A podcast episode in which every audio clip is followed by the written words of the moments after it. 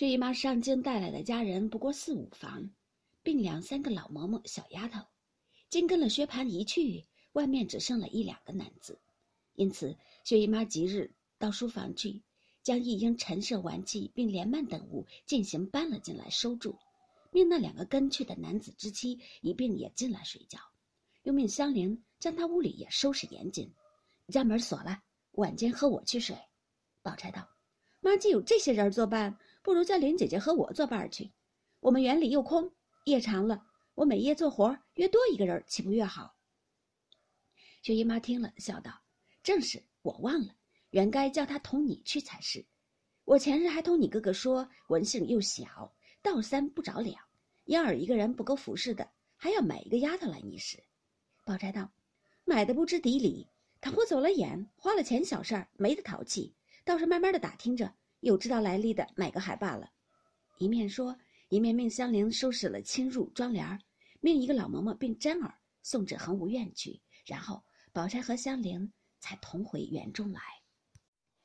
香菱道：“我原要和奶奶说的，大爷去了，我和姑娘作伴去，又恐怕奶奶多心，说我贪着园里来玩。谁知你竟说了。”宝钗笑道：“我知道你心里羡慕这园子不是一日两日了，只是没个空。”就每日来一趟，慌慌张张的也没趣儿，所以趁着机会约性住上一年，我也多个作伴的，你也碎了心。香菱笑道：“好姑娘，你趁着这个功夫交给我作诗吧。”宝钗笑道：“我说你得陇望蜀呢，我劝你今儿头一日进来，先出园东角门，从老太太起，各处各人你都瞧瞧，问候一声，也不必特意告诉他们说搬进园来。若有提起因由，你只带口说。”我带了你进来作伴就完了，回来进了园，再到各姑娘房里走走。香菱应着，才要走时，只见平儿忙忙的走来，香菱忙问了好，平儿只得陪笑相问。宝钗因向平儿笑道：“我今儿带了他来作伴儿，正要去回你奶奶一声。”平儿笑道：“姑娘说的是哪里话？我竟没话答言了。”宝钗道：“这才是正理儿。”店房也有个主人，庙里也有个住持，虽不是大事儿，到底告诉一声，便是园里做更上业的人知道添了他两个，也好关门候户的了。你回去告诉一声吧，我不打发人去了。平儿答应着，因向香菱笑道：“你既来了，也不拜一拜街坊邻舍去？”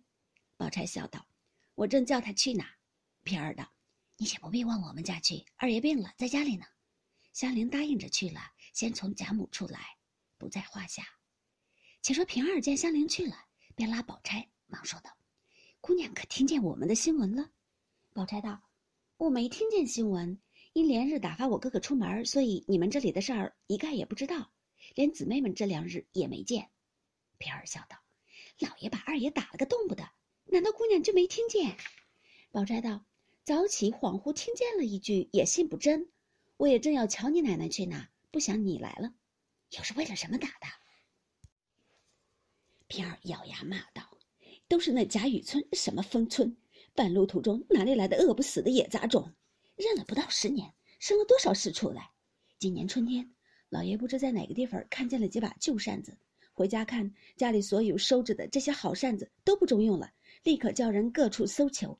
谁知就有一个不知死的冤家，外号是人叫他做石呆子，穷的连饭也没得吃，偏他家就有二十把旧扇子，死也不肯拿出大门来。”二爷好容易烦了多少情，见了这个人，说之再三，把二爷请到他家里坐着，拿出这扇子略瞧了一瞧，就二爷说，原是不能再有的，全是香妃、棕竹、麋鹿、玉竹的，皆是古人写画真迹。因来告诉了老爷，老爷便叫买他的，要多少银子给他多少。偏那石呆子说：“我饿死、冻死，一千两银子一把，我也不卖。”老爷没法子，天天骂二爷没能为。已经许了他五百两，先兑银子，后拿扇子。他只是不卖，只说要扇子，先要我的命。姑娘想想，这有什么法子？谁知雨村那没天理的听见了，便设了个法子，讹他拖欠了官银，拿他到衙门里去，说所欠官银，变卖家产赔补，把这扇子抄了来，做了官价送了来。那石呆子如今不知是死是活。老爷拿着扇子问着二爷说：“人家怎么弄了来？”二爷只说了一句：“为这点子小事，弄得人坑家败业，也不算什么能为。老爷听了就生了气，说二爷拿话堵老爷，因此这是第一件大的。这几日还有几件小的，我也记不清，所以都凑在一处就打起来了，也没拉倒，用板子棍子就站着，不知拿什么混打一顿，脸上打破了两处。我们听见姨太太这里有一种丸药，上棒床的，姑娘快选一丸子给我。才听了，忙命莺儿去要了一碗来与平儿。宝钗道：“你就这样。”替我问候吧，我就不去了。平儿答应着去了，不在话下。